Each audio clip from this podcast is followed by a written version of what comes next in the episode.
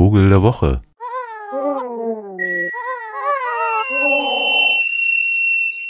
Unser Vogel der Woche kommt nicht aus Europa, sondern ich hatte eine kleine Reise, die man wahrscheinlich nur so einmal im Leben macht, wenn man äh, finanziell so aufgestellt ist wie ich zumindest.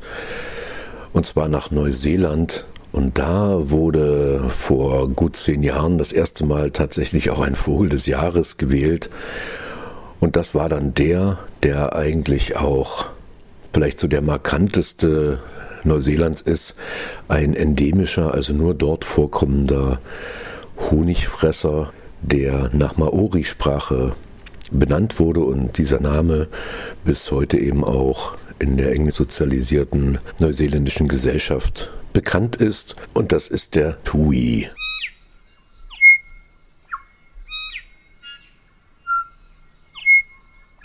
Ja, laut und kraftvoll. Ähm, er kann mit seiner Stimme so ziemlich alles, also auch imitieren, krächzen, schnurpsen, singen, seltsam gutturale Laute von sich geben. Und ist einer der wenigen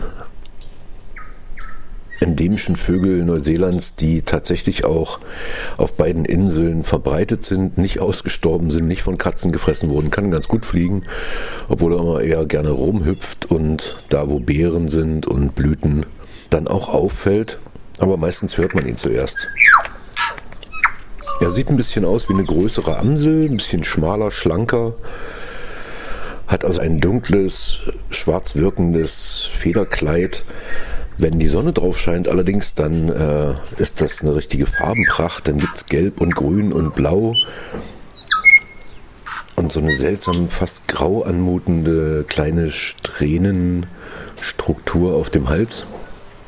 Also ein sehr schöner Vogel und markant ist so ein kleiner weißer Federbüschel am Hals, der so vorne quasi in, in Höhe unseres Kehlkopfs so absteht.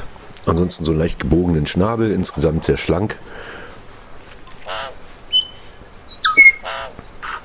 Und hat sich dann immer so schön auf irgendwelche Emporen gesetzt, gerne auf so auf den allerhöchsten Ast eines Baumes und dann seinen herrlichen Gesang scheppern lassen.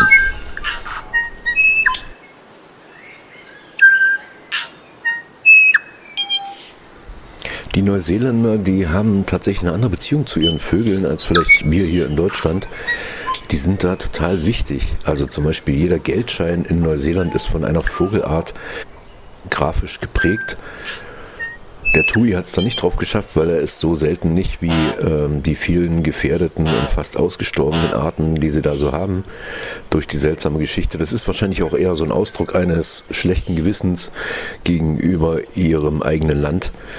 Das heißt, durch das Einschleppen beziehungsweise überhaupt durch das eigene Erscheinen sind eben die einheimischen Tierarten gefährdet worden. Ja, weil die Schafzucht und Landwirtschaft und natürlich auch das Jagen, aber vor allen Dingen die mit eingeschleppten Ratten, Katzen, Opossums, Wiesel dafür gesorgt haben, dass die Vögel Neuseelands, die keine natürlichen Feinde hatten, außer eben andere Vögel, relativ schnell rar wurden.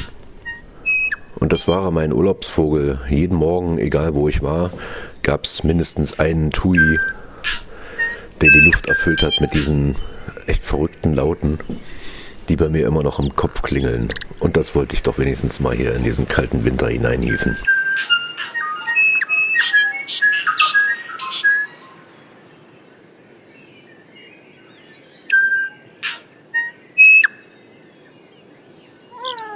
Ooh.